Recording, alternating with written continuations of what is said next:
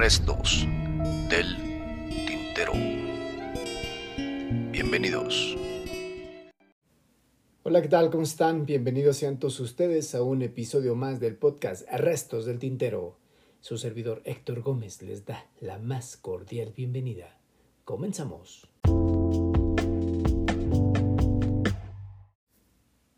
El día de hoy vamos a platicar acerca de las creencias, creencias limitantes, creencias potenciadoras o todos aquellos mandatos que nosotros hemos desarrollado a lo largo de la vida que nos impiden hacer ciertas cosas o nos guardan la permanencia de alguno que otro hábito, conducta o actitud que en ocasiones decimos, ¿por qué soy así? ¿Por qué no puedo cambiar?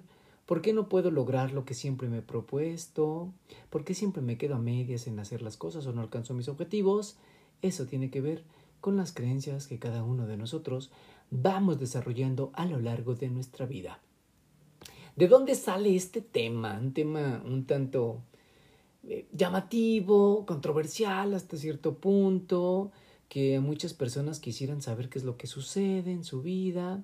Bueno, Hace unos días fue eh, lo que se le conoce como Día EduSem en la universidad del mismo nombre y hay unos eh, muchachos de la, de la carrera de psicología social exponían este tema de creencias limitantes. Fíjense, es contradictorio, pero los mismos jóvenes tenían ciertas creencias acerca de que no podían lograr lo de la exposición, o sea, sé que no se sentían capaces hasta cierto punto de expresar el tema a las personas que se dieran cita en el lugar para escucharlos a ellos. Con el paso del tiempo se fueron dando cuenta de que ellos mismos se estaban limitando para poder expresar aquello que con tanto ahínco y empeño trabajaron durante tres meses. Cuando comenzaron su exposición, se dieron cuenta de que era muy sencillo llevar a cabo su actividad. Fueron felicitados hasta cierto punto, mucha gente les gustó lo que habían hecho ellos, ya que mostraban seguridad después de varios ensayos, varios ejercicios, donde se dieron cuenta de que eran escuchados. ¿Cómo comenzaba la actividad? Ellos le exponían a, las, a los oyentes, a los participantes, ciertas monedas de chocolate en la mano de ellos y les decían, ¿quién quiere una moneda de chocolate? Muchos de ellos no tomaban la moneda por miedo, temor, vergüenza, qué sé yo. La intención era de que no lo tomaran para poder abrir su tema. Les preguntaban, ¿por qué no tomó la moneda? Según la respuesta que los participantes dieran, ahí comenzaba la exposición. Muchos de los eh, participantes decían que porque pues a lo mejor este nada más los estaban engañando, a lo mejor había truco, a lo mejor tenían algo, esas monedas, o nada más era simplemente para el experimento y se limitaban a hacerlo. Otros decían, no sé, se quedaban en ese no sé. Bueno, ahí es donde entran esta parte de los mandatos o las creencias de que a veces nosotros nos sentimos incapaces de hacer algo, de alcanzar una meta, un objetivo, porque nosotros mismos nos limitamos. Ahí nadie le decía que no tomara la moneda, simplemente ellos ya traían esa perspectiva de no tomar aquello que el otro le me da, porque a lo mejor es muy fácil.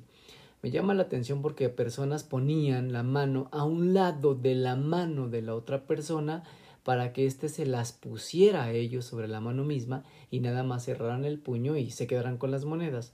Algo así como una conducta infantil del niño cuando estira la mano para que le den algo.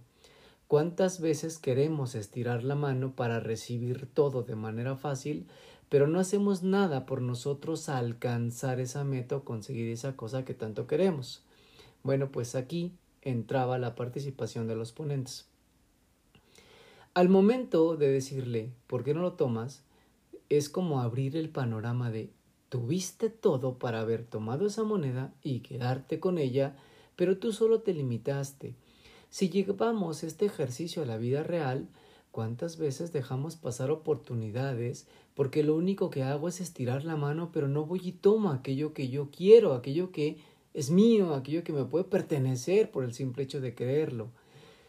Puede que tengas las capacidades, las habilidades, pero si no tienes la confianza para alcanzar aquello que tú realmente deseas, pues por más que estires la mano, nunca lo vas a poder tomar, porque te falta esa voluntad, te falta esa creencia de que realmente tú puedes obtener aquello que deseas. Pasamos la vida dejando pasar oportunidades porque consideramos que no somos lo suficientemente buenos, porque a lo mejor me falta práctica, me falta habilidad, me falta conocimiento. No lo voy a lograr. Y por mucho que sepas, por mucho que conozcas acerca de algo, te limitas tú mismo y te quedas con el, ay, lo hubiera hecho si hubiera. Y el hubiera no existe. Así como estas personas se quedaron a un puño de tomar esas monedas de chocolate, puede que tú te quedes a un puño de tomar esas oportunidades en la vida. Las oportunidades no se vuelven a presentar otra vez. Las oportunidades si no la tomaste, si no la aprovechaste en el momento, puede que ya no vuelva a regresar jamás. Puede que algún día realices aquello que tanto quisiste hacer en una época dorada de tu vida, a lo mejor cuando tenías tiempo, cuando tenías juventud, cuando tenías motivación y ganas, y no lo hiciste por X razón, X motivo, cuando lo quieras intentar de nuevo, tal vez lo hagas, tal vez lo realices, tal vez lo lleves a cabo, pero no va a ser lo mismo, tal vez la gratificación ya no va a ser la que tú esperabas en el momento cuando se te presentó la oportunidad.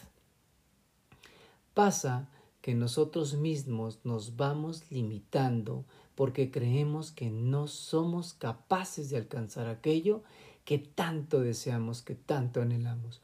O lo peor, tenemos miedo a lograr aquello que tanto queremos alcanzar.